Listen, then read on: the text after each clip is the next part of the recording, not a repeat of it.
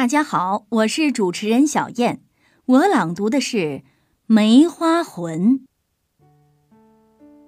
故乡的梅花又开了，那朵朵冷艳、缕缕幽芳的梅花，总让我想起漂泊他乡、葬身异国的外祖父。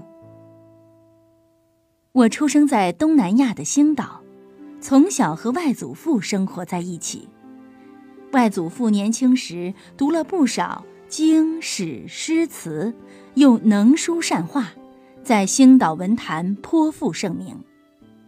我很小的时候，外祖父常常抱着我坐在梨花木大交椅上，一遍又一遍地教我读唐诗宋词。每当读到“独在异乡为异客，每逢佳节倍思亲”。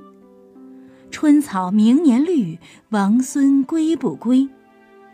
自在飞花轻似梦，无边丝雨细如愁之类的句子，常会有一颗两颗冰凉的泪珠落在我的腮边、手背。这时候，我会拍着手笑起来：“外公哭了，外公哭了。”老人总是摇摇头，长长的叹一口气，说：“婴儿。”你还小呢，不懂。外祖父家中有不少古玩，我偶尔摆弄，老人也不甚在意。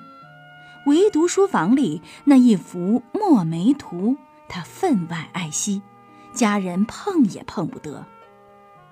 我五岁那年，有一回到书房玩耍，不小心在上面留了个脏手印，外祖父顿时拉下脸来。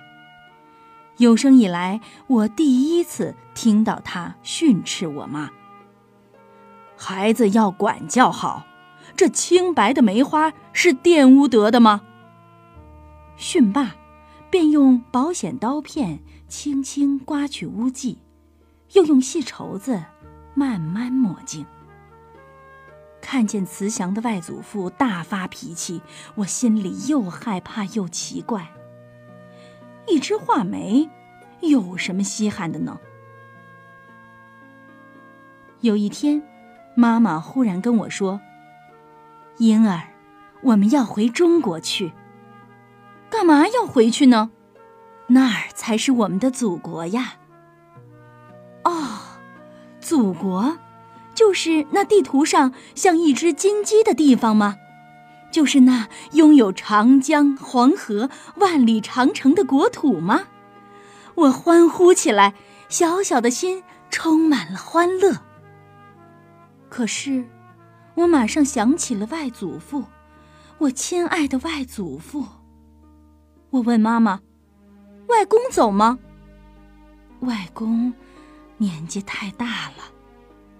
我跑进外祖父的书房。老人正躺在藤沙发上，我说：“外公，你也回祖国去吧。”想不到，外祖父竟像小孩子一样，呜呜呜的哭了起来。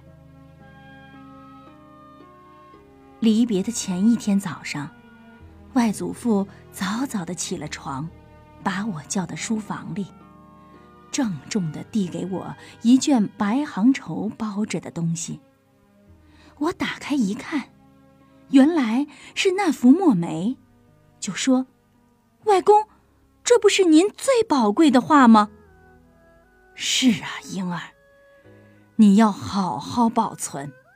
这梅花是我们中国最有名的花，旁的花大抵是春暖才开花，它却不一样，愈是寒冷，愈是风凄雪压，花开的愈精神。”玉秀气，他是最有品格、最有灵魂、最有骨气的。几千年来，我们中华民族出了许多有气节的人物，他们不管历经多少磨难，不管受到怎样的欺凌，从来都是顶天立地，不肯低头折节。他们就像这梅花一样。一个中国人，无论在怎样的境遇里，总要有梅花的秉性才好。回国的那一天正是元旦，虽然热带是无所谓隆冬的，但腊月天气也毕竟凉飕飕的。外祖父把我们送到码头，赤道吹来的风撩乱了老人平日梳理的整整齐齐的银发。我觉得外祖父一下子衰老了许多。